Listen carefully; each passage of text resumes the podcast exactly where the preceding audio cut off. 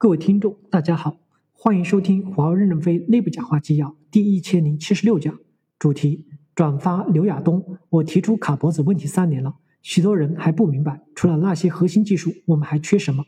第三部分，原创报人刘亚东接上文。第三部分，日本不记得不吝投入，为百年的科学发展布局。一九八五年九月二十二日，美国、日本、德国、法国以及英国的财政部长和中央银行的行长。在纽约的曼哈顿的广场饭店举行了会议，签订了著名的广场协议。广场协议直接导致日本泡沫经济的破灭，日本从此陷入了长达十年的经济停滞及失落的十年。也有人说，失落的二十年。我们的舆论经常乐此不疲地宣传和渲染这个话题。的确，日本经济是出了些问题。与此同时，中国的经济规模已经大幅幅地超越日本，于是许多外国人在历史恩怨和现实的利益纠葛中产生幸灾乐祸的心态。并且不时地对日本投以鄙夷的目光。那么，日本真的没落了吗？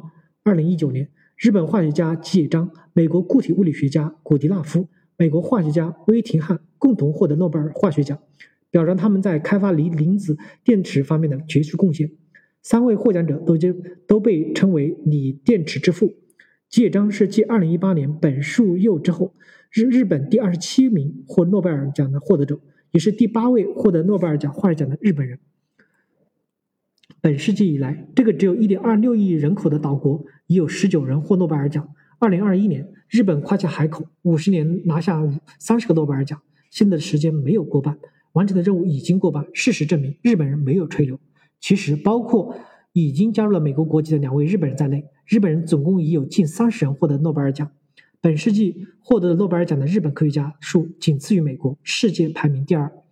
尽管很多的科学研究并非以促进生产力为目的。但它对技术创新派生的溢溢出效应往往十分显著。获得诺贝尔奖的每位日本科学家的背后，几乎都对应着一个高新技术产业，在半导体芯片、光学、超级计算机、超高精度的机床、工业机器人、顶尖的精密仪器、碳纤维、工程机器器械、燃气机轮等多个领域都能找到对应的关系。以大家现在最为关注的半导体芯片技术为例，这个产业涉及的十大设备生产商中，美国企业四家。日本企业五家，半导体芯片有十九种必须的材料，具备极高的技术壁垒。日本企业在其中的硅晶圆、合成半导体的晶圆、光刻胶、靶材料、封装材料等十四种材料上，均占百分之五十以上的市场份额。二零一九年七月一日，日本宣布对韩国三类原材料进行出口管制。这三类原材料是用于半导体制造的化工品，分别是光刻胶、氟聚酰胺和高纯度的氟化氢。这三种化工品，韩国都对日本依存依存度耐度非常的高，氟聚酰甚至达到了百分之九十三点七，而用于半导体制造的高纯度的氟化氢，几乎百分之百的由日本进口。禁令一出，韩国电子业就受到巨大的震动，很快服软。